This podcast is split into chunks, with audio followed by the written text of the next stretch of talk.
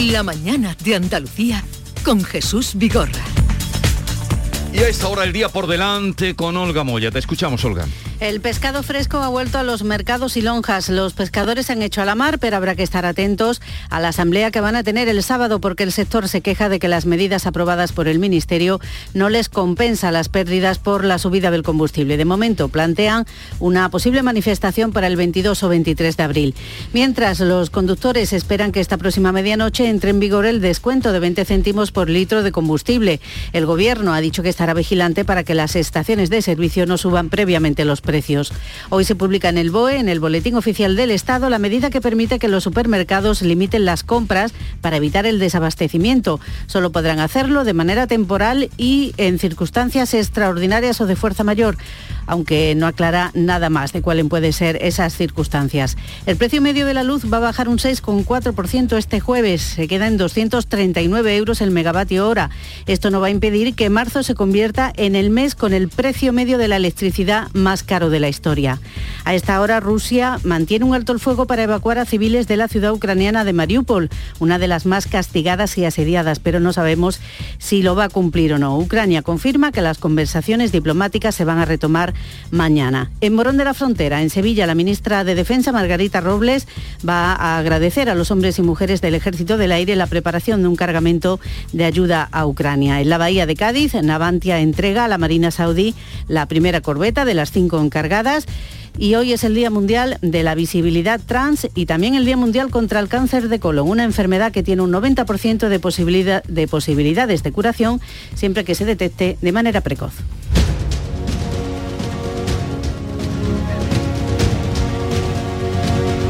Y seguimos con Mario Ríos, con Silvia Moreno y Antonio Suárez Candilejo.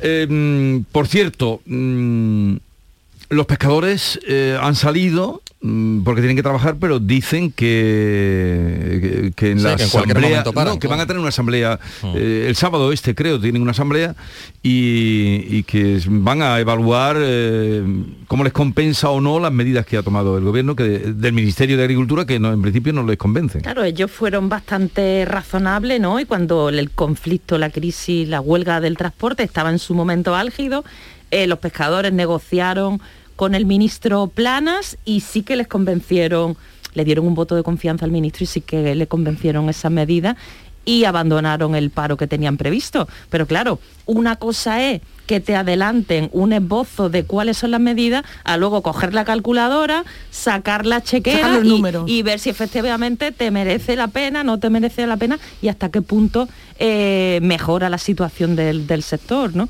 y entonces es razonable la postura que ellos han tenido y a ver el alcance que tienen las medidas. Pero eso, que, han vuelto, pero mm, con esa condición de, vamos, que es este fin de semana cuando van a tener esa asamblea. Sí, ya lo decía el presidente de los armadores de Punta del Moral en Ayamonte, Alonso Abreu, que mm, en cualquier caso en los próximos días podrían volver, volver de nuevo a, parar porque efectivamente, como está diciendo Silvia, no le salen las cuentas, no le salen los números. Eh, ha habido un ejercicio de responsabilidad que yo creo que es totalmente plausible por parte de un sector tan esencial como, como el de la pesca bueno, pues cuando se entrevistaron con, el ministro Planas, decidieron eh, volver eh, a la actividad y ahora en este caso han vuelto. ¿no? Eh, aquí en la provincia de Huelva es un sector más que esencial, un pilar fundamental de, la economía provincial y aquí además añadido a todo lo que se está hablando de la carestía del precio del combustible, también hay una cosa un tanto indignante para el propio sector y es que durante el paro ha estado entrando pescado proveniente de Portugal a través del puente internacional sobre Guadiana. Ese fue de los motivos precisamente por el que mm, el pasado viernes creo que fue, hubo ahí un corte del tráfico con, con la quema de neumáticos porque la situación es insostenible. Si encima se le suman problemas añadidos como este, pues, eh, en fin, para, para echarse a, llorar, ¿no? Ahora que se llega. Eh, el pescado, desde luego, ha llegado por muchas... Sí, por, no ha habido un desabastecimiento grande, no ha habido. No. Yo creo que eso ha podido hacer que digan, vamos a salir a, pescar. No ha habido un desabastecimiento grande de pescado. pescado no. se ha visto en otro... Ha, habido, han faltado algunos mm, mm, especialidades o Mínimamente, quizás... los boquerones, Fíjate, yo... yo el día, que esto es real, ¿eh? esto no es inventado, esto es Javier Moreno, que ahí está, y se fue a, a Montequinto, tú escuchaste aquel día, a 13 euros el kilo de la corona. Eso, eso lo, somos testigos de Somos testigos, pero yo también fui testigo que os iba a enseñar la foto de hace 15 días cuando empezó el paro de los pescadores, estaba en Jerez, bajé a la plaza y no había un puesto abierto estaban todos vacíos y me quedé en shock. María, a ver si es que fuiste un lunes. No, no, hombre, no, ¿cómo voy a ir un lunes? Era un miércoles, de hecho. No, desabastecimiento ha habido. Pero mal que bien no se ha... no se ha notado mucho. En Huelva tampoco. En el mercado de, de Bastos pues del Carmen este tampoco se ha notado todos los puestos vacíos. Vamos, os voy a enseñar hasta la foto ahora mismo. No, no, no dudamos de ti. No dudamos de ti. Pero aquel día, aprovechando esto que nos extrañó, lo de 13 euros boquerones es muy caro. Y empezamos, le dije a la gente, llamen, y empezaron a llamar a 7 eh, y de ahí no bajaron de ningún sitio de... Claro, y, lo, que, y la alternativa es lo que le pasó, eh, que los pescaderos directamente, pues ese día a lo mejor no trabajan porque saben que a su clientela no le pueden llevar unos boquerones a 12 euros. Pero que con la inflación... Evidentemente, que no se los va a comprar nadie. Con el dato que salió ayer de inflación... Eso, eh, eso viene de ahí. No, no, esto no va a bajar. Eh, en unos sitios más, otros. A ver, eh, ya por porque parece que había mucho interés por parte del Congreso de los Diputados de que compareciera, quizá por igualarnos a Alemania, a Francia, a Reino Unido, eh, Italia también, la comparecencia de Zelensky. Ya la vamos a tener el día 5. Yo no sé, este hombre que, está llevando muy bien, por lo menos se nos parece, ¿no? todo lo que está pasando en su país, lo está... Sí, se está ganando, se está ganando la solidaridad de todo el mundo. Yo creo que esto se estudiará, en las facultades porque... Pero a veces me pregunto, eh, ¿qué pensará si se ha paseado ya por Alemania, Francia, Italia, Reino Unido, eh, también ante la Asamblea de la OTAN habló, mm. el martes que viene habla ante el Congreso de los Diputados? Eh, ¿Qué consigue? Hombre, pues consigue... Porque él va pidiendo... Hombre, en esta ocasión es una buena, un buen momento para que Sánchez recuerde el apoyo y la solidaridad de, nuestro país, de España, a Ucrania, ¿no? Eh, ahí el país ha estado volcado y sigue estando volcado eh, con Ucrania. Como bien decías ya Zelensky, bueno, pues ha intervenido en, varios países, en el Parlamento británico, bueno, hizo suya la frase de, Churchill de no nos rendiremos.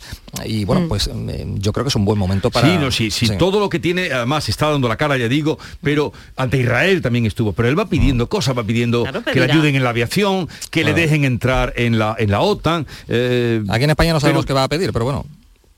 Pero que, también será un poco, pues estoy placeándome por estos sitios, pero ¿qué estoy consiguiendo? Claro, además, la intervención que tenga en el Congreso de los Diputados está previsto que luego cierre Pedro Sánchez y entonces ahí sí previsiblemente pues pedirá más armas, pedirá más apoyo eh, militar, pues entonces en el turno de, de, intervención de Pedro Sánchez pues debería debería aclararlo, si España, si el gobierno español está dispuesto a enviar más armas, si no lo está, y entonces eso sería interesante, ya que va, va a estar presente y va a intervenir el, presidente del gobierno, pues que lo aclare. Bien, eh, os voy a liberar ya, eh, María Ríos, que no le gusta que le diga que no queda... Me gusta el verbo liberar. ¿Y qué crees que te diga? Te como si estuviéramos aquí sufriendo. Pero Secuestrados, ¿no? Ah, eso me gusta, eso que dice, pero no te voy a decir te despido. me cuesta más decir, quedáis despedidos, quedáis liberados. Eh, no, porque tenemos ahora cita, os va a interesar mucho también la entrevista que vamos a tener o lo que nos pueda contar la consejera de Agricultura, Ganadería, Pesca y Desarrollo Sostenible, Carmen Crespo, que yo creo que desde que estamos con la mañana de Andalucía es la primera vez que viene aquí además a los estudios de la Cartuja. Y que están haciendo un buen trabajo en la consejería con un equipo de, gente ahí empleándose a fondo cada día. ¿eh? Bueno, pues, lo que decía anteriormente, la agricultura, la pesca, fundamentales para, nuestra economía. bueno, pues está escuchando justamente porque está a punto de entrar en el estudio. Antonio Suárez Candilejo, Silvia Moreno, Mario Ríos, ven cuando quieras por aquí. Encantadísima si de algún venir día, aquí. Si algún día al pasar mm, por la eh, churrería de la Macarena enganchas algunos Es que no me pillo de camino, ya, ya, me he enterado que os traen churros algunos compañeros. Voy a tener que hacer un rodeo para traerlos. Venga, hasta luego. un abrazo. adiós.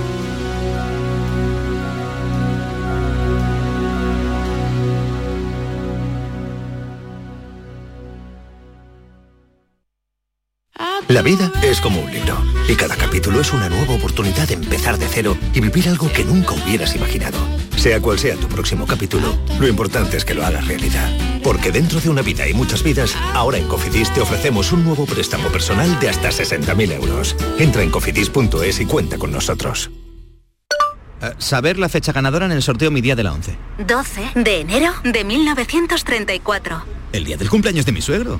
Qué casualidad, ¿no? Eso tiene que ser una señal. Le va a hacer una ilusión. Anda, vamos a pensar en una fecha especial para el siguiente sorteo. Prueba con mi cumpleaños. Con mi día de la 11, cada lunes y cada jueves hay miles de premios. Y uno de cada cinco toca. A todos los que jugáis a la 11, bien jugado. Juega responsablemente y solo si eres mayor de edad. En cofidis.es puedes solicitar cómodamente hasta 60.000 euros. 100% online y sin cambiar de banco. Cofidis, cuenta con nosotros. Antonio, ¿quieres mi opinión? Driveris. Cómprate un Driveris y deja ya de comerte la cabeza. Un coche de segunda mano, revisado al milímetro, que puedes financiar y a buen precio. ¿Qué más quieres? Además, ante los imprevistos, siempre responden. Antonio, Driveris, que son vehículos de ocasión de verdad. Entra ya en driveris.es. ¿Te está afectando la subida de la luz? Claro que sí. Por eso en Insolac Renovables instalamos paneles fotovoltaicos de autoconsumo con los que podrás generar tu propia electricidad. Y ahora con las nuevas subvenciones de la Agencia Andaluza de la Energía lo tienes mucho más fácil. Entra en insolacrenovables.com e infórmate de las ventajas que tiene el autoconsumo. Insolac, expertos en energías renovables desde 2005.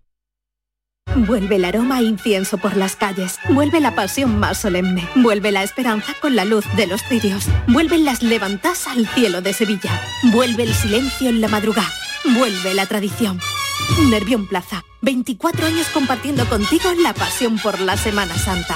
No somos un centro, somos Nervión Plaza. Se acercan las nueve y media de la mañana y desde hace unos minutos, Berrocar Automóviles te espera en sus instalaciones. Desde Grupo Berrocar te deseamos que tengas un buen día. Mano de santo limpia la ropa, mano de santo limpiar salón, mano de santo y en la cocina, en el coche, en el watercloak, mano de santo para el hotel, mano de santo para el taller, mano de santo te cuida, mano de santo te alegra la vida, mano de santo, mano de santo, ponte a bailar y no limpies tanto, mano de santo, mano de santo, ponte a bailar y no limpies tanto. Con tu coche no te líes. Conmigo te mueves seguro, eres puntual, ahorras, llegas donde quieras y contaminas menos. Transporte público de Andalucía, seguro, económico y sostenible.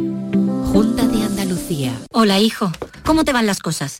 Dice mi mujer que trabajo demasiado y que tengo mucha tensión acumulada. ¿Tensión? ¿Y tú qué has hecho? Yo, garbanzos. Mmm, garbanzos. Anda, siéntate y come.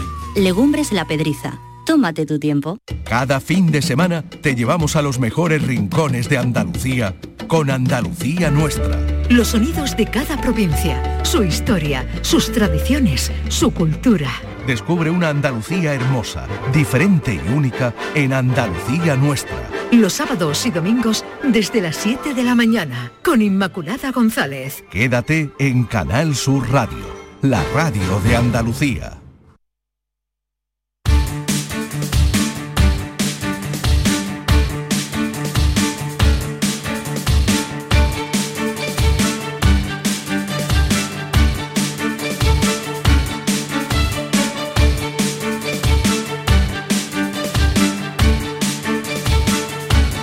La mañana de Andalucía con Jesús Vigorra. Y hoy con Carmen Crespo, consejera de Agricultura, Ganadería, Pesca y Desarrollo Sostenible, que eh, siempre que hemos hablado ha sido por teléfono, a veces incluso con dificultades, pero hoy está en nuestros estudios. Buenos días, consejera. Muy buenos días, don Jesús. Gracias por la visita. Muchas gracias a ustedes por invitarme. Está lloviendo, ¿no? Usted que viene de la calle. Está lloviendo y para mí eso ah, en otras zonas se diría, hoy qué mal día hace hoy, pues para nosotros que hace un día espléndido. Pero además por donde más se está lloviendo es por su tierra, por Almería, curiosamente, este, eh, este invierno. Bueno, ya estamos en primavera, pero donde más ha llovido. Sí, bueno, ha llovido, de verdad que nosotros nos hace falta mucho más, ¿eh? parece que todo se va a arreglar por cuatro lluvias, pero eh, sí no alivia mucho alivia mucho al sector agrario en estos momentos y ganadero que haya llovido durante esta primavera, pero todavía nos queda mucho. ¿Por qué? Porque antaño había que hacer unas conducciones, unas actuaciones, haber actuado para, para sacar agua regenerada, es decir, faltaban muchas actuaciones en el pasado para tener fuente hídrica en Andalucía, que es una tierra seca, de las más afectadas por el cambio climático en Europa y evidentemente teníamos un atraso especial. Eso sumado a la sequía pertinaz que llevamos ya unos años años y especialmente este, pues todavía nos queda mucho. Bueno, en el último Consejo de Gobierno, que fue el del martes pasado, aprobaron un decreto mm, de sequía en el que va a haber eh, pues un dinero, una inversión. ¿Hacia dónde va a ir dirigido ese dinero y esas inversiones? Bueno, van los recursos económicos que ponen a disposición aguas de, o sea, de aguas depuradas, lo que son regeneradas eh, con conexión con aguas desaladas y, posibilidades en este caso, por ejemplo, para los ganaderos, para tener abrevaderos, para tener posibilidades de cubas de agua en un momento determinado que tengan dificultad. Va a nuestras cuencas, ¿por qué? Porque nosotros llevamos Guadalete Barbate Cuenca Mediterráneo, Tinto, y y Piedra. Nosotros el Guadalquivir no lo llevamos, lo lleva el Estado, ¿no? Va a nuestras cuencas.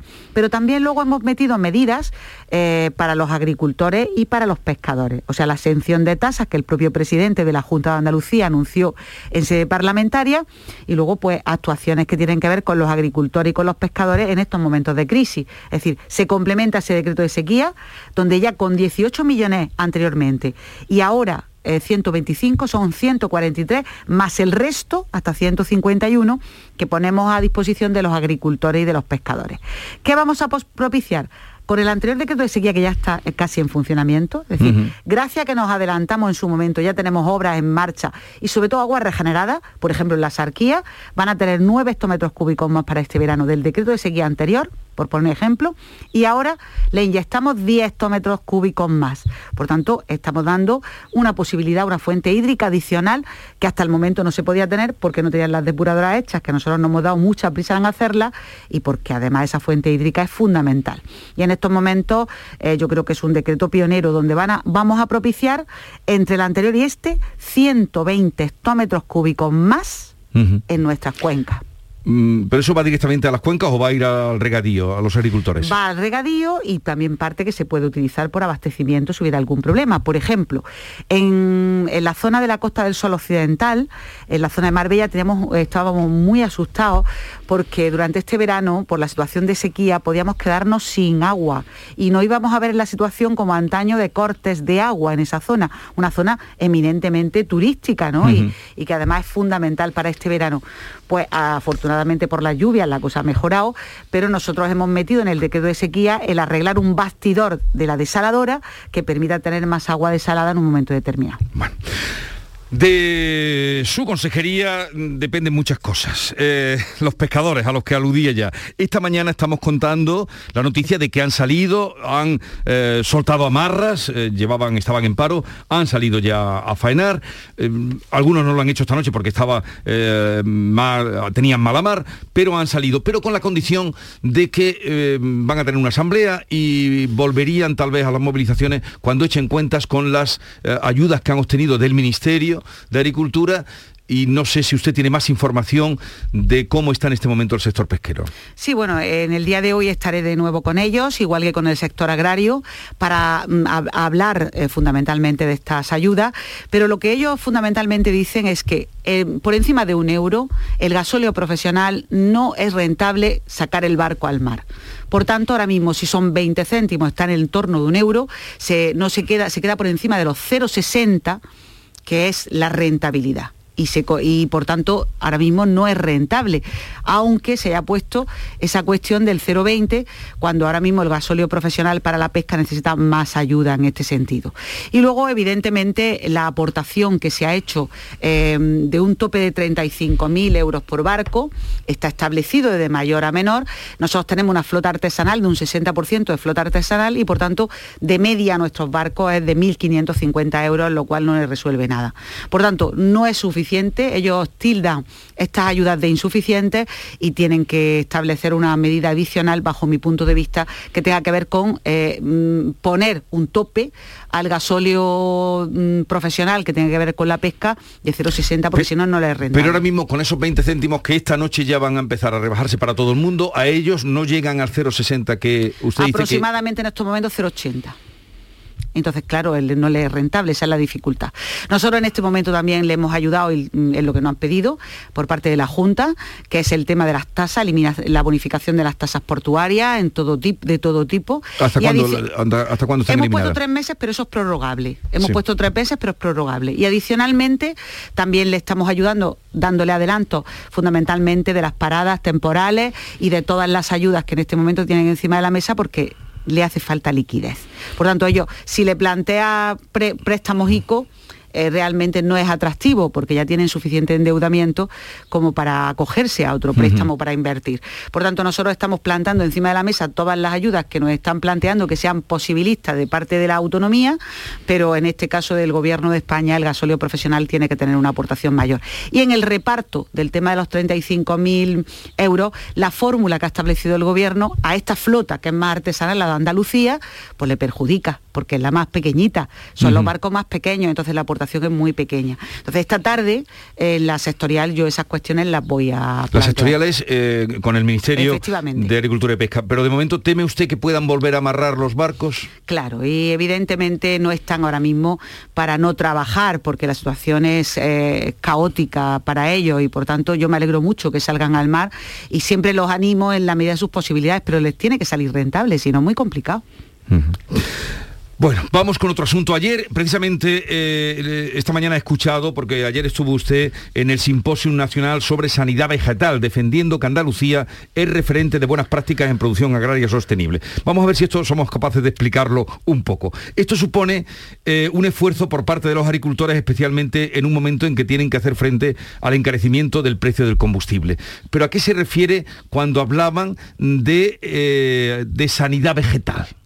Bueno, la sanidad vegetal es evitar las plagas, que además tengamos en vez de fitosanitario al uso sean otra- otras materias activas que sean mucho más eh, medioambientalmente sostenibles y eso lo están haciendo nuestros agricultores. De hecho, Andalucía es pionera en Europa. Tenemos ahora mismo un 29,7% de agricultura ecológica y casi todo en producción integrada. Por tanto, nosotros estamos por delante de España, por supuesto, y por delante de Europa en producción ecológica integrada. Pero ahora mismo la situación de rentabilidad de los agricultores o se aplazan cuestiones como la granja a la mesa, que permita tener una competitividad mayor del 10%, o los agricultores en este momento tan dificultoso, de picos de precios, de di- dificultades con los costes de producción, dificultades con el tema de Ucrania, dificultades en este momento con la sequía, no pueden tener rentabilidad así porque sí. Entonces, pues en estos momentos hay que ayudar a que sigan teniendo rentabilidad.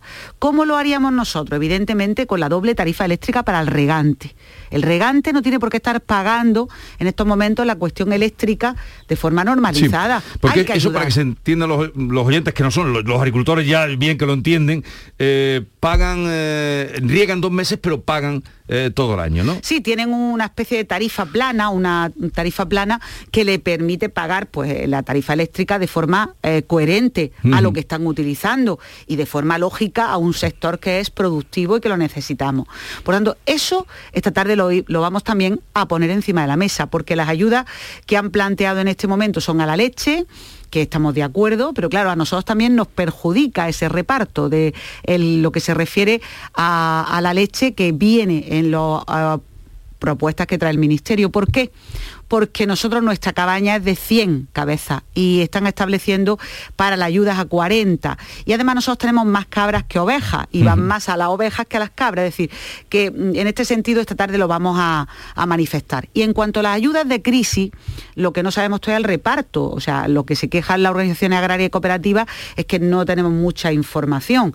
Eh, hemos intentado con cuentagotas sacar la información y sobre todo ver a qué sectores va. Parece ser que va el ganadero, el ganadero está muy afectado y yo con eso estoy absolutamente de acuerdo, pero tiene que fijarse el Ministerio de que hay otros sectores que en estos momentos están muy afectados también por las circunstancias de todo tipo, que es la sequía, que es los costes de producción, que es el paro también de, de los camiones, es decir, que tenemos una situación muy compleja. ¿Cómo les ha afectado el, el paro nacional, porque así le llaman, de los autónomos del transporte, que se ha desactivado bastante, pero que continúa todavía eh, convocado? ¿Cómo le ha afectado al sector ganadero? Ah, Hace un momento, hace un ratito hablaba con el presidente de Cobas, que usted conocerá, Ricardo Delgado, y dice que allí, quizá por la zona estratégica que tienen en la comarca de Los Pedroches, que mal que bien han ido tirando para adelante con, la, con los convoyes que hayan podido ayudar, pero que han, no han tenido que cortar ni dejar de llevar suministro a los ganaderos.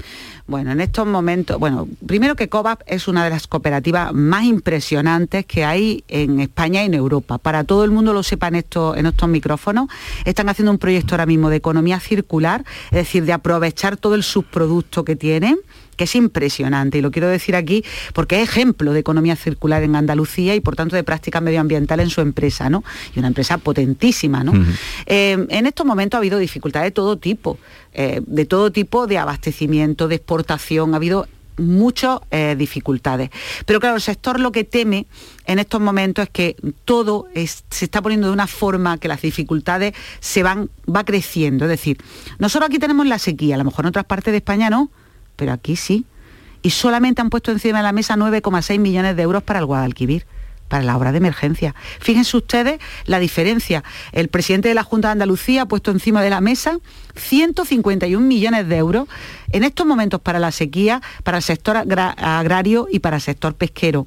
Y para la sequía en el Guadalquivir, que el 67% de Andalucía pone el 9,6, es muy poco. Luego, si este sector no tiene especialmente las posibilidades con la bajada de impuestos, es muy difícil eh, competir con los costes de producción para ellos. La sequía, los costes de producción y el ganadero con las circunstancias de acceso al grano.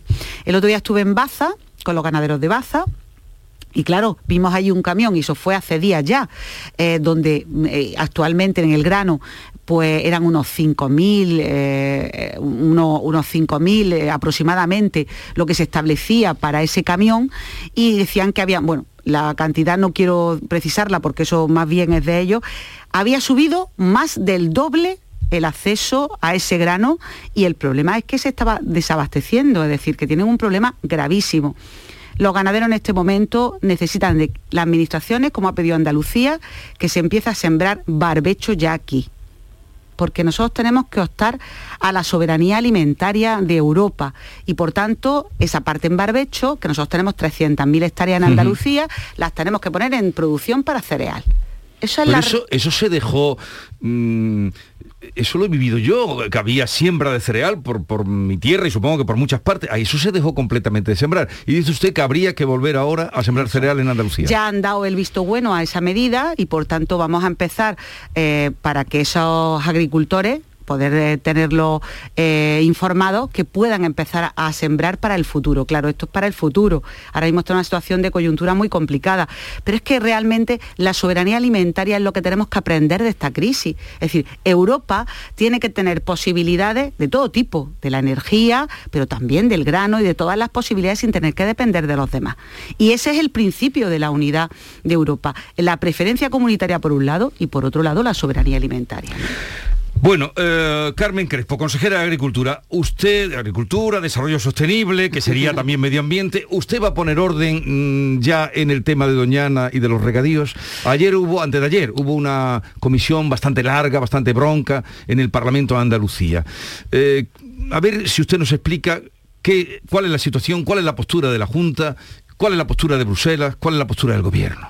Bueno, en estos momentos está en la Comisión de Fomento, no en la nuestra, porque es una ordenación del territorio. Anteriormente, ordenación del territorio pertenecía a Medio Ambiente, pero ya no, pertenece a la Consejería de Fomento, ¿no? Está en esa comisión.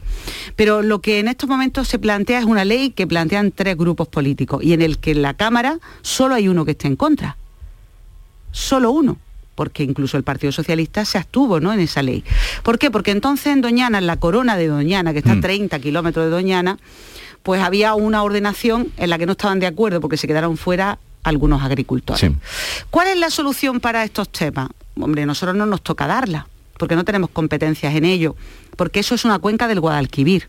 Y por tanto, bajo nuestro punto de vista, es que tuvieran agua en superficie los agricultores, porque eso vendría a propiciar las posibilidades de, de quitar lo que es el uso subterráneo de las aguas, bajo nuestro punto de vista, es el Tinto de y Piedras, que se aprobó ese trasvase en 2017 aquí en el Parlamento y en 2018 en el Congreso de los Diputados.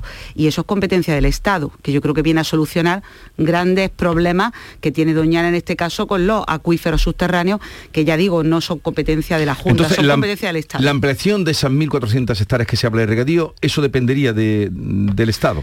La, la ordenación del territorio depende aquí de la Junta, en este caso, y, y es una ley del Parlamento. Pero lo que es el acceso al agua es del Guadalquivir y por tanto del Estado. El Estado es el que tiene, que ya lo tenía eh, establecido, un- que hacer un trasvase y ese trasvase es competencia estatal. El trasvase propicia el agua en superficie y evita que se cojan acuíferos o se utilicen los acuíferos subterráneos ¿Y la postura de la Junta cuál es? pues que hagan el trasvase ya, que hagan las obras en Huelva. En Huelva afortunadamente hay una cuenca, que si es nuestra, que el Tinto Biel y Piedras, que es eh, excedentaria y puede trasvasar agua a la deficitaria que es el Guadalquivir y ese trasvase lo tiene que hacer el Estado y todas las obras adicionales. ¿Qué ocurre en Huelva? Pues que no han hecho las obras de interés del Estado ni han propiciado ese trasvase, que se comprometieron en el Congreso. Claro, falta agua en superficie que permita no utilizar la agua subterránea y por tanto mejorar la situación de, de Doñana. Nosotros le hemos planteado también, porque Doñana sí es de mi competencia como parque, ahí hemos planteado un plan Doñana futuro que permita en este caso pues mejorar la situación de Doñana, pero para ello tienen que hacer el trasvase sí o sí. El trasvase. Eh, la economía circular, la ley de economía circular que se aprobó, eh, ¿cuándo se va a poner en, en marcha? Eh, ¿Qué beneficios va a tener?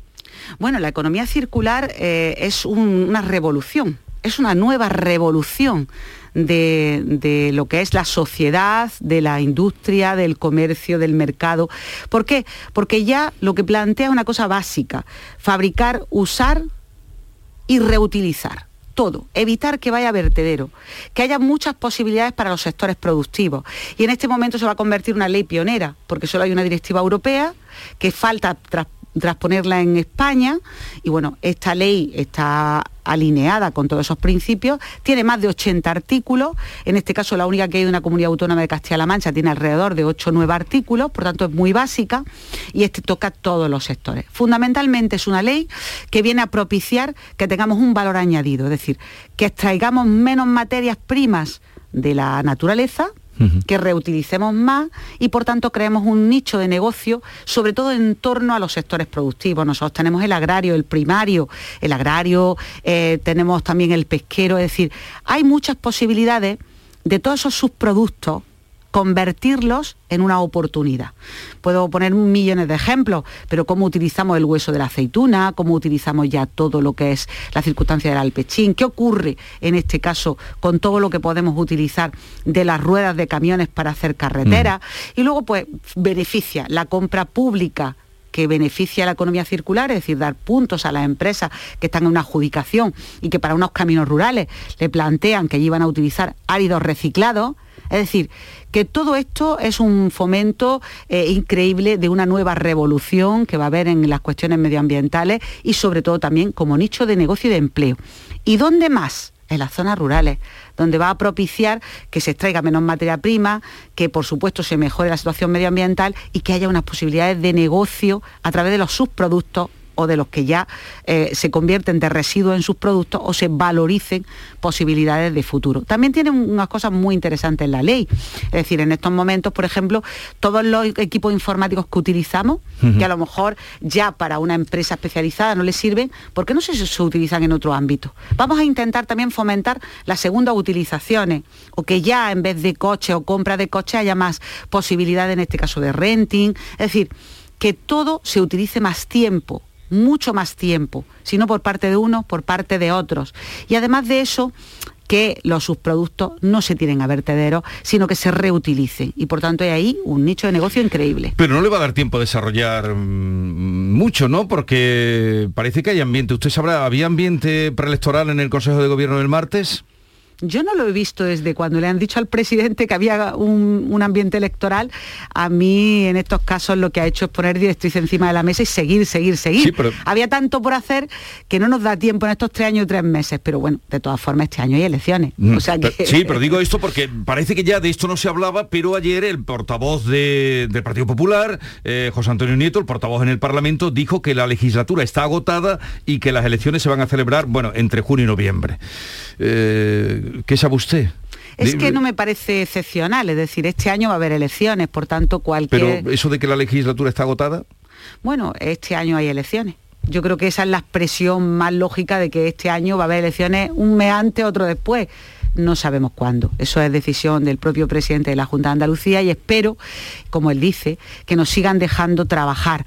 ¿Por qué? Porque hay muchas cosas por hacer. Desgraciadamente nos ha tocado una- un gobierno del cambio que necesita eso, actuaciones rápidas, porque había tanto por hacer y tantas cosas enquistadas que ahora mismo lo que le estamos dando es rapidez a que salga todo eso. Por tanto, vamos a intentar hacer todo lo posible. De hecho, nada más que para poner una cifra, eh, fíjense, en el Next Generation se dedican en España 1.400 millones de euros al agua.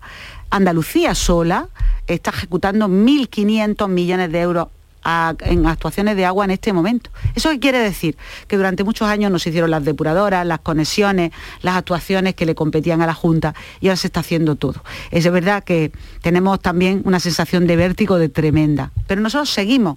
El gobierno de Andalucía sigue con mucha responsabilidad, muy unido, que eso es muy importante, el presidente ha, sido capaz de encasular un gobierno que ha servido muchísimo a los andaluces, eh, independientemente de que la formación política sea el Partido Popular o Ciudadano, y además llegar a acuerdos en el Parlamento. Yo creo que hemos llegado a muchísimos acuerdos y luego pues que hayamos hecho cosas importantísimas para la sociedad andaluza, que es que estaba enquistada, parada y con muchísimas dificultades. ¿a dónde va ahora? Ahora vamos a la consejería eh, que está en Manuel Ciurot enfrente de Sí, la- sí, sí. del hospital de la Virgen del ¿Dónde Rocío. Pero no me refería a qué tiene ahora mismo Ahora en la a- agenda del día. Sí, vamos a tener varias reuniones, una con los pescadores, con los representantes, otro con los agricultores y también la sectorial. O sea que tenemos tres reuniones importantísimas hoy donde vamos a Pero hoy no viaja. Hoy no viajamos.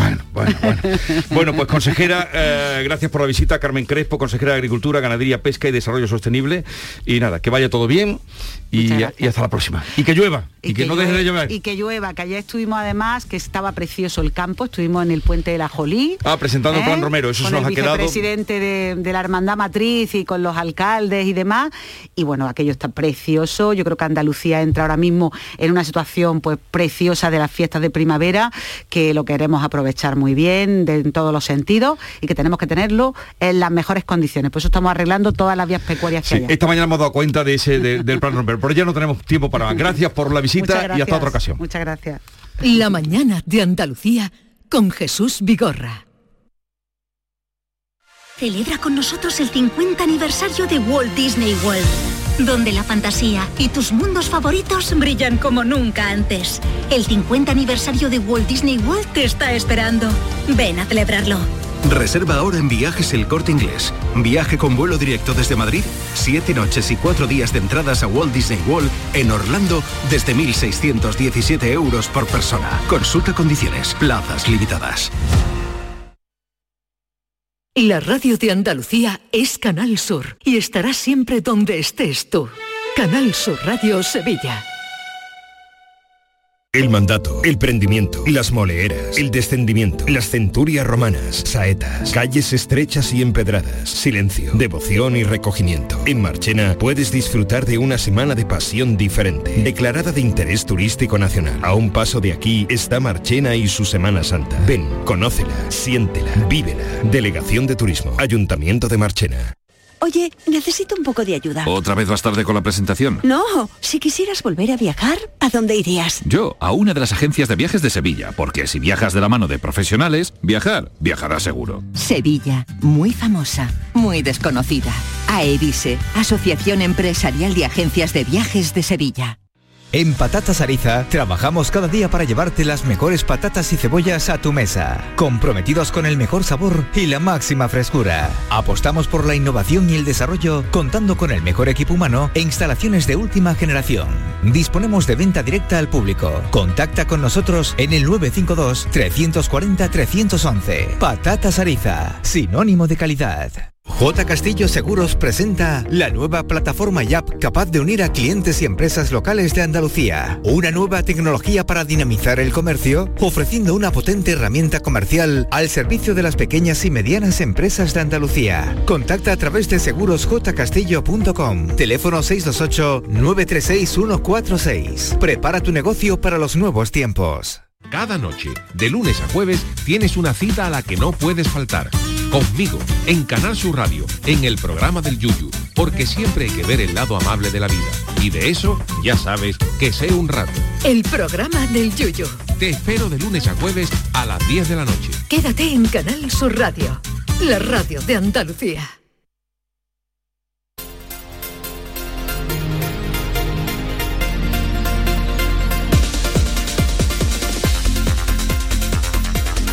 La mañana de Andalucía con Jesús Vigorra.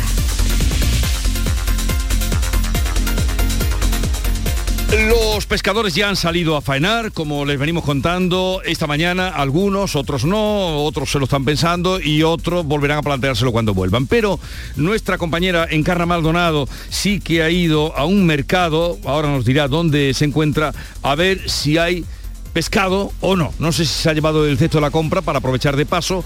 El caso es que Encarna Maldonado, buenos días. Buenos días Jesús, pues lamentando estoy no haberme traído el, carro de la compra. Mira, estoy en el Mercado 80, es el mercado del barrio, el popular barrio del Zaidín en Granada, uno de los pocos mercados que han eh, sobrevivido al boom de las grandes superficies. Y efectivamente aquí hay cuatro pescaderías, están a tope de productos, eh, la clientela ha empezado ya, hay mucho movimiento. Y precisamente en este momento estamos en la pescadería Montalbán con Mario Álvarez que es, que es el pescadero y que, buenos días Mario, ¿nos puedes decir, ¿está llegando producto bien? ¿Hay producto local sin problema? Está llegando el producto bien, hay producto local, producto de cercanía, hay variedad, hay cantidad, no tenemos problemas de suministro, está bastante bien la cosa. Podemos decir, o sea, qué variedades locales tenemos. Ahí he visto que hay sal, tienes salmonetes, tienes casi de todo lo local, ¿no? Tenemos salmonetes, tenemos raya, tenemos quisquilla, tenemos gamba, tenemos boquerón, tenemos prácticamente de todo. Hay jureles, hay fanecas, prácticamente todo el pescado de cercanía está llegando bien, con normalidad y, y, bastante, con bastante cantidad y muy buena calidad. ¿Y los precios? Porque claro, ahora un poco toda la atención está en torno a los precios, todos los precios están disparados. ¿Cómo está el pescado? El pescado no ha subido mucho de precio, a lo mejor hay en algún producto que se nota un poquito más la subida, pero poco, no hay una subida grande que pueda alarmar a la gente y la verdad es que el pescado está entrando casi al mismo precio que cuando estaba antes de la huelga. Los boquerones están baratos, la almeja está barata, la gamba está, está barata, está, el pescado de, que la gente gasta con mayor normalidad está bastante barato. Muchas gracias, Mario. Eh, si te parece, Jesús, vamos a preguntar un poco a los clientes, a ver, esta señora, ¿me podría decir qué, qué ha pensado comprar esta mañana? Pues voy a comprar boquerones y almeja. ¿Llevaba mucho tiempo sin comprar pescado o no? ¿No ha tenido problemas durante estos días atrás? Bueno, no, la semana pasada ni lo intenté, no, no fui. Entonces, hace una semana la que está sin venir a comprar pescado. Con lo cual hoy viene todo el mundo con un poco más de ganas, me da la sensación, ¿verdad? Sí, porque parece que esta cosa como más tranquila, o no hemos acostumbrado, no lo sé que todo puede ser, porque recordemos que la flota ha estado nueve días parada, ha estado parada por huelga, también por temporal y desde ayer pues ya faena, faena con normalidad. Señora, buenos días. ¿Qué va a comprar esta mañana? Ni idea, es que va a ser mi madre la que va a comprar, la verdad. Yo estoy con ella. O sea que ha venido, ha venido de, acompañando. Tenemos aquí Jesús a una mamá que viene con su bebé y que ya le están envolviendo la compra. Buenos días, ¿qué ha comprado esta mañana? He comprado salmón. Mm, ¿Algún producto local que le haya llamado la atención esta mañana? Pues la verdad es que iba directa por eso, porque iba a comprar eso en concreto y no, no he mirado mucho más. En general vemos que hay bastante variedad en las pescaderías. Está todo lleno, el puesto está entero, todo completo y bien, todo como siempre. Pues muchas gracias. Pues eso, Jesús, como te decía, hay bastante actividad y Sí. movimiento. Las pescaderías están hasta arriba de productos, con mucha variedad, mucho producto local. Bueno, aquí en, en, pescade- en la pescadería Moreno, por cierto, que tienen unos salmonetes. Pero me que gustaría- ¿Tú puedes hacer una idea cómo brillan? Sí, pero me gustaría, eh, Encarna, que nos dijeras algunos precios. Venga, pues Venga, voy, algunos voy precios, así, a, lo que ahora- primero se te venga a la vista para ver, eh, hacernos una idea de cómo está. Hay pescado, Pues sí. bien, pero ¿a, a qué Bien. precio está? Mira, me gusta, por ejemplo, mucho esta mañana. Aquí tienen una raya de clavos que, que- que entra por los ojos a 8,90. Cañaillas, 8,90. El jurel, a 4,90. Eh, a ver, algún producto más popular, unos boquerones, Boquerones. 3 cua- 3,40. Bien. ¿Está bien? Eh, sardinas, 4,90. ¿La sardina más cara que el boquerón? La sardina, uy sí, está más cara la sardina que el boquerón. Eh, tenemos que recordar que tanto la sardina, en la flota local que captura sardina y boquerón está ahora en paro biológico. Sí. Y tanto la sardina como el boquerón mm, est- se están trayendo de otros puertos. Fundamentalmente vienen de la bahía de Vizcaya, de la- del norte, ¿no? Sí. Que son. Ay, no, me está corrigiendo, me está corrigiendo Mario, me dice que no. A 3.40, vale, vale. Entonces son estos boquerones que son más grandes, solo de. Sí.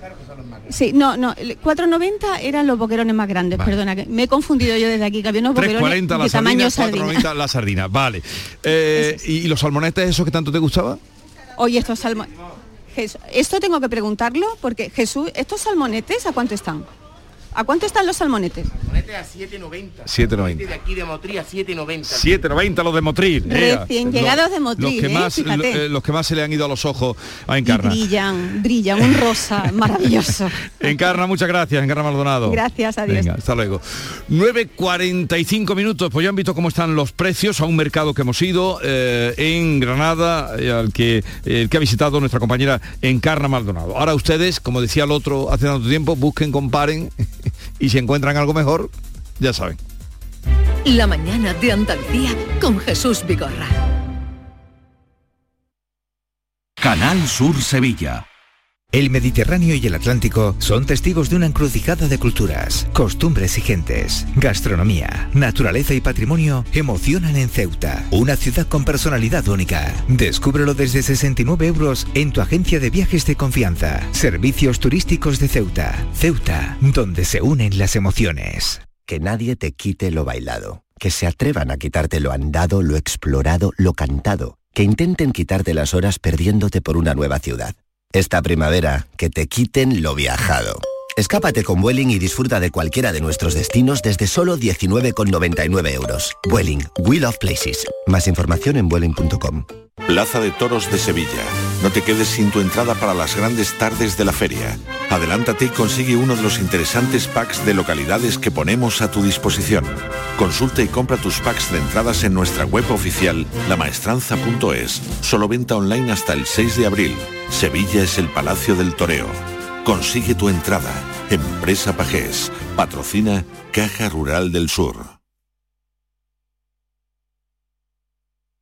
En Canal Sur Radio, por tu salud, responde siempre a tus dudas. Lipedema, una patología caracterizada por el engrosamiento, sobre todo de las piernas, que afecta principalmente a las mujeres y cuyo diagnóstico a menudo se demora inexplicablemente. Sin embargo, una vez diagnosticado, tiene un tratamiento muy favorable. Esta tarde en el programa hablamos en directo del lipedema. Envíanos tus consultas desde ya en una nota de voz al 616-135-135. 616-135-135.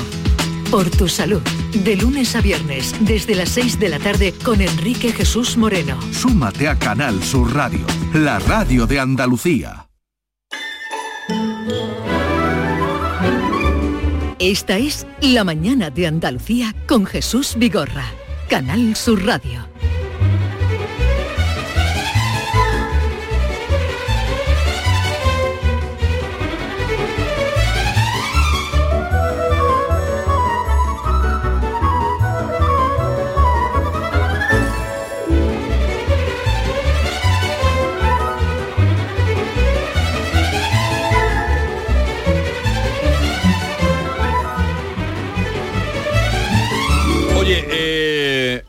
Día de los boquerones estabais vosotros aquí, el día de los boquerones a 13 pavos. ¿no? Sí, sí, sí. ¿A cuánto están? Pues en, en- en Granada eh, estaban a 4,90.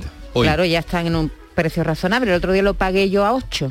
Yo noté Ah, ayer, yo noté ayer que me compré, me comí una ración de boquerones y me pusieron menos boquerones en el plato de lo habitual. Eso puede ser Pero tú también. no, tú calibras, eso depende de... Sí, de- una ración de boquerones eh, son 10 o 12 boquerones, no Eso no boquerones. vale, calibrar por el- los que entran en la ración. Claro, porque los bares le cuestan más caro los boquerones y pues le pongo No, pero ahora de- vuelto. entonces ya hay pescado, ¿no? Ya hay pescado en, en la- en las pescaderías. Esta, ahora lo que acabamos de contrastar con nuestra compañera en el mercado de Granada, eh, pues había de todo. Ya está, ¿no? Entonces hay huelga o no hay huelga. Yo no me he enterado bien si hay- sigue la huelga o no. Pero vamos a ver, de, de pescadores, pero tú no has oído la radio esta la radio? Pero al señor Patilla no lo he vuelto a ver. ¿Dónde está el señor Patilla? Pero eso no tiene que ver una huelga con la otra, una cosa huelga de pescadores y otra de camioneros. No, no, yo digo la de los camioneros, que también son los que traen. Se mantiene el paro, pero eh, eh, hay ya muchos camiones rodando. Sí, yo esta Se va mañana, desinflando. esta mañana he visto muchísimo camión en la Se carretera. va desinflando eh, el paro porque no hay cuerpo que aguante tanto. Bueno, Claro. Tú no Menú tienes ni para idea hoy. hoy, del, del tema del día, ¿no? No te hemos avanzado. No tengo ni idea. Que siempre te avanzamos, mm, lo discutimos contigo un poco, pero hoy, hoy estás tú en blanco.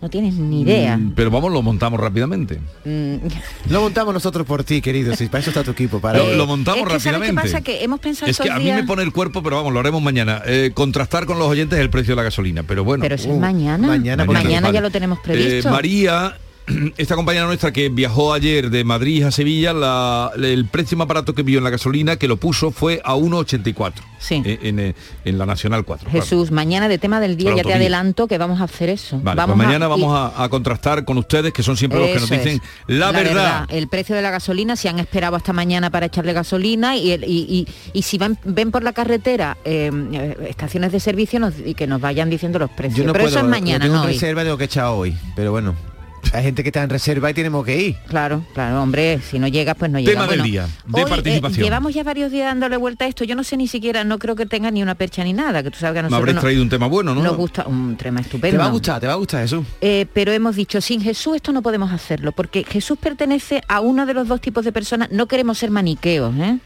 Tú sabes que no nos gusta el maniqueísmo. cuando se justifica tanto es que vais a Mira, sorprenderme. a- ayer dividimos el mundo entre las personas que son aburridas y los que son culo inquietos. Hicimos una división del mundo. Eso. Y hoy vamos a hacer otra división del mundo, que es entre los que tiran y los que guardan.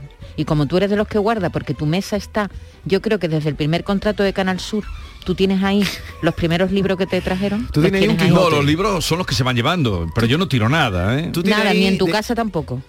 De cuando Cervantes sacó el No me Quijote. gusta tirar. No te gusta tirar. No me ni cuesta tirar. donar, ni regalar, ni reciclar. Es decir, que tú, las cosas que entran en tu casa ya no salen. ¿Tú eres de los que abre un cajón y te encuentra una goma de borrar de cuando fuiste al instituto? Puede ser. Puede ser, ¿no? Puede ser. De pronto un día eh, me da la vena y Bueno, pues tiro, no, pero no queremos ser maniqueo, pero el mundo claramente se divide entre los que tiran y los que guardan. Y hoy le vamos a preguntar a nuestros oyentes si es de los que tira o es de los que guarda. Así de sencillo, Jesús. Se- uno se tiene que ¿Usted de los que tira o de los, que, guarda? Economía circular. ¿Esto lo habéis o se os ha guarda. ocurrido por lo que he hablado con la consejera? Economía circular. Sí, algo así. Y también si se crea conflicto, porque en todas las parejas hay el que tira y se llama tirado extra lo que estoy buscando. Hay siempre conflicto en las parejas, porque hay uno que guarda todo y otro que lo tira todo. Los, los de mi generación, Sí. y tú eres menor que yo, eh, nos educaron en, eh, En no guardar, tirar. en guardar. No vaya a ser que, ¿no? Por si acaso Por si acaso, sirve, ¿no? esa es una de las frases. Bueno, pues de todo eso hablaremos luego en el tema del día. 679 40 200 ¿Usted es de los que tiran o de los, o que, de los guardan? que guardan. ¿Y por qué tira o por qué ¿Y guarda? qué, y qué es lo más raro que usted guarda en un cajón? También, también esos cajones donde se guardan cosas absurdas e inútiles. Lo que le ha parecido, lo que más le ha Eso. sorprendido. Y yo luego daremos una lista además de cosas que podemos encontrar. Eso será a las 10 de la mañana. Hoy recibimos a Vicente Vallés, el, el, el periodista que, que dirige el informativo de- Periodista novelista. Exactamente, de Antena 3 que por cierto ha publicado su primera novela que ha sido Premio Primavera. No es su primer libro, ha publicado algún, algún ensayo. Se llama Operación Kazán y plantea una cosa Bueno, es prácticamente premonitorio porque tenía escrita la novela cuando de pronto ya, una vez que está escrita, eh, Rusia invade Ucrania, pero es que el libro va sobre eso, sobre espías, sobre historia entre rusos y americanos y se parece mucho, mucho a la realidad. De hecho, ahí hay un señor que se llama Iván Karlov, que realmente es Vladimir Putin. Luego le preguntaremos a Vicente Vallés. Sí, sí, eres un experto en ruso, ¿eh? porque además escribió un libro anteriormente, un ensayo anteriormente precisamente eh, que, que- que tenía que ver, eh, se desarrollaba en, en la Unión Soviética también en- y en Rusia. Eso será al, al filo de las once y pico aproximadamente. Antes pasará por aquí eh, los misterios, por supuesto, como todos los jueves, y también... Hoy sobre la casa de Cervantes. Exactamente, sobre la casa Por de cierto, que ha Cervantes. salido un libro, acaba de salir, me lo dijo el otro día, el director de la Real Academia, Santiago Muñoz Machado, que es el libro de su vida, un libro con mil y pico páginas, que es le- la biografía de Cervantes, de Cervantes, lo que se ha escrito sobre él, eh, firmado por él, por Santiago Muñoz Ah, Machado. qué bien. Eh, antes de los misterios con Javier Pérez Campos, pues va a pasar por aquí Manuel Lozano Leiva. Él nos plantea hoy si el agua, que ha sido, es el origen de la vida, va a ser la causa de nuestra muerte. No viene hoy muy alegre, Manuel Lozano. A ver qué nos cuenta. Porque, porque Dice- se habla de que la falta de agua Claro. puede ser, o la lucha por el agua puede ser peor que la lucha por el petróleo. Exactamente. Cambio climático, guerras Pero por el agua potable. Yo lo vengo diciendo hace mucho tiempo, no me hacéis ni puto caso. Y no es porque yo me quiera poner ninguna medalla ni nada, pero un mundo donde vale más cara el litro de agua, pero mucho más caro que el de la gasolina, esto es incomprensible. Bueno, no, tenemos la opción del grifo, ¿no? No, no, pero tú cuando llegas, no, una estación de servicio, pon gasolina. Ahora ya eh, puede estar... Y te eh, compra una botellita de y agua. la botella de agua, y yo decía, pero ¿cómo puede costar la botella de agua más cara que el litro de gasolina? Y ya vete a un Con aeropuerto. lo que Sobre cuesta todo traer en aquí los y- y- aeropuertos, y, la ¿no? depuración, bueno, los aeropuertos que te ya. cuesta en el aeropuerto, eso sí que te cuesta más Entonces, que el litro de un mundo queroseno. que siempre he pensado eso, pero posiblemente esté equivocado. Eh, Jesús, te acaba una palabrota, ¿eh? Eso va, eso va al retrovisor del viernes, ya lo sabes, ¿no? Otra cosa, también le podemos preguntar esto No me gusta decir palabrotas. a, a- a Lozano Leiva, lo que ha descubierto el Hubble, qué barbaridad, ¿no? La Y- y estrella no- más lejana jamás Vale. observada. ¿Y un poquito de música no me vais a poner Sí, nada? un poquito de música, mira, qué chulo. Buen rollito.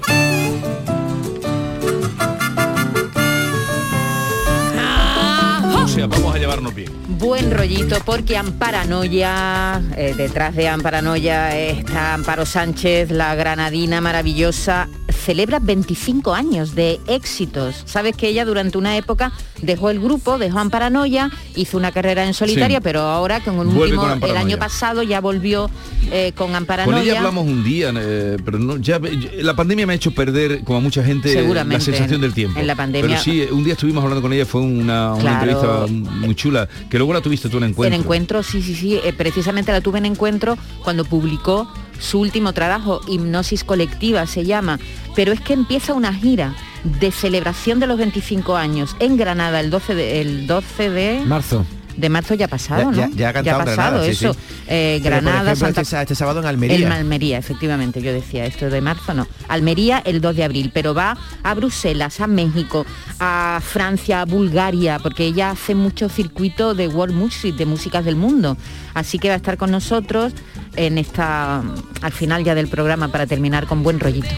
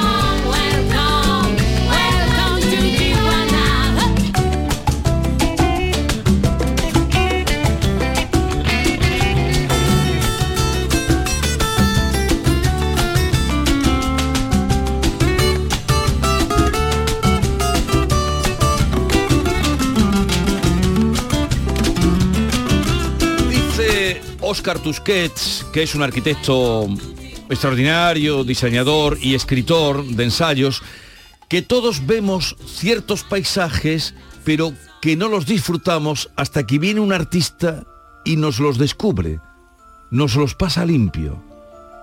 Ojo que es una buena mirada, ¿no? Vemos cosas Sí, y no que la- no, que no las sea- no son disfrutamos invisibles, hasta que viene un artista Y nos lo dice y, y nos los pasa limpio. Pero piensa García Barbeito que también hay supuestos artistas que nos emborronan el paisaje por mor de sus veleidades. Querido Antonio, te escuchamos. Muy buenos días, querido Jesús Vigorra. Perversos de los grafitis. Dicen en Villamanrique, como expresión conocida, cuando alguien va de sobrado, "Eh, no es nada para ser artista. Es verdad que he visto a veces obras de arte con tiza, tapias que eran como óleos dignos de una galería y fachadas asombrosas con trampantojos que hacían que pareciera un mural lo que era medio ruina. Hay artistas callejeros que con gusto se dedican a convertir en belleza lo que menos se imagina. Un viejo vagón de tren, un muro lleno de ortigas, o las afueras de un pueblo, o una fachada. Quien pinta en ocasiones así merece ayuda de artista.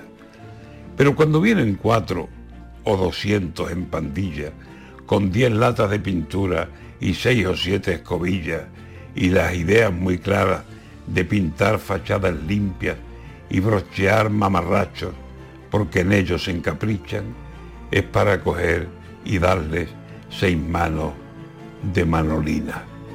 Pintamonas que no saben qué hacer para sus pamplinas y al final autorretrato es su obra de porquería.